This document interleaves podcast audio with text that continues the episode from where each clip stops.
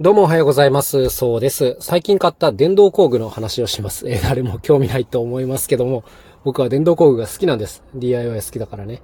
はい。最近買ったもの2つありまして、1つがヒートガン、もう1つがね、ルーターというものなんですよ。ミニルーターかな。はい。で、このうちのまずヒートガンというのは、まあその名の通り熱が出る銃みたいな形をしてるんですけども、まあ簡単に言っちゃえば強力なドライヤーみたいな感じなんですよね。なんでわざわざこんなものを買ったのかっていうと、当然この熱する作業をするためなんですけど、僕この仕事からですね、あの、ペットボトルを熱したり、塩ビ管を熱したりすることが多いんですよ。まあそういう人あんま多くはないと思うんですけど、あの、熱するって言っても最初はね、コンロでやってたんです。ちっちゃなこのガスコンロの上で炙ったりしてたんですけど、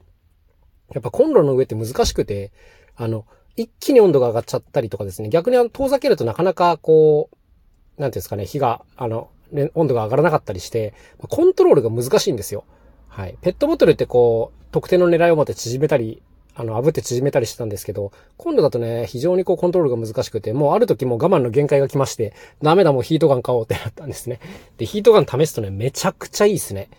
そう。あの、ドライヤーよりは強いんですけど、もちろんそのコンロよりは弱いんで、なんかちょうどいい、こう、縮み方をしてくれるっていうか、ちょうどいい熱され方をするんですよ。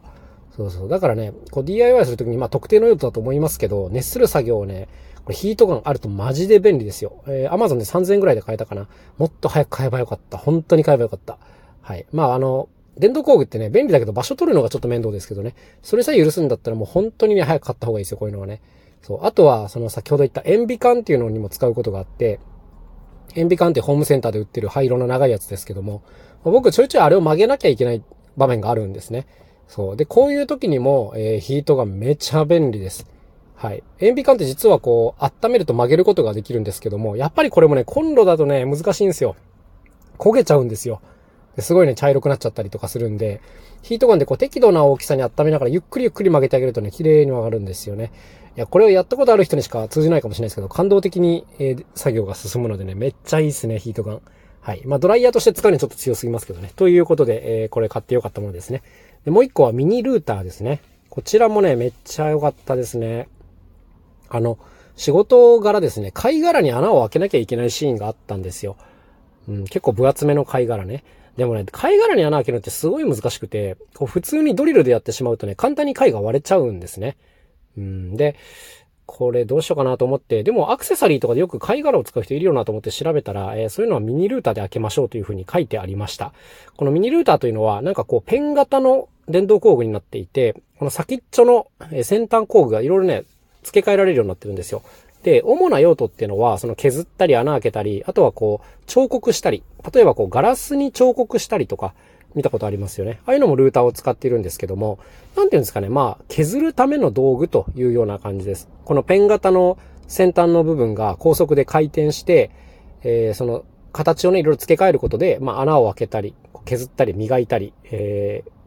そういうことができるという感じの工具ですね。で、このフロクソンという、まあ一番多分メジャーなメーカーのミニルーターを買いまして、これ4000円のやつと1万円のやつがありましたね。今回4000円のやつを買ってみたんですけども。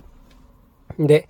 先端工具もついてきまして、早速こう取り付けてね、やってみたんですよ。この、今回僕が使ったのは、まあ、穴開け、貝殻に穴開けをしたかったんですけども、先端が球状、ボール状になっているような、ちょっと変わったビットがありまして、まあ、これをつけたらね、もう綺麗に開きましたね。はい。ドリルだとね、本当に簡単に割れちゃうところが、こう、ルーターでやるとね、すごいゆっくりゆっくり削れていくんですよ。で、この熱を持つんで、スポイトとかでこう水をかけながらとかね、水にその本体を浸しながらやったりするんですけども、そうするとね、もう綺麗にこう削れていって、あの、本当に綺麗に穴が開いてくれるんで、もうめちゃめちゃ感動的です。はい。これすごい、やったことある人しかわかんないと思うんですけど、ドリルでやって何枚も何枚もやっちゃってきてるんで、今まで。全然工具の特性って違うんだなっていうことが実感できますね。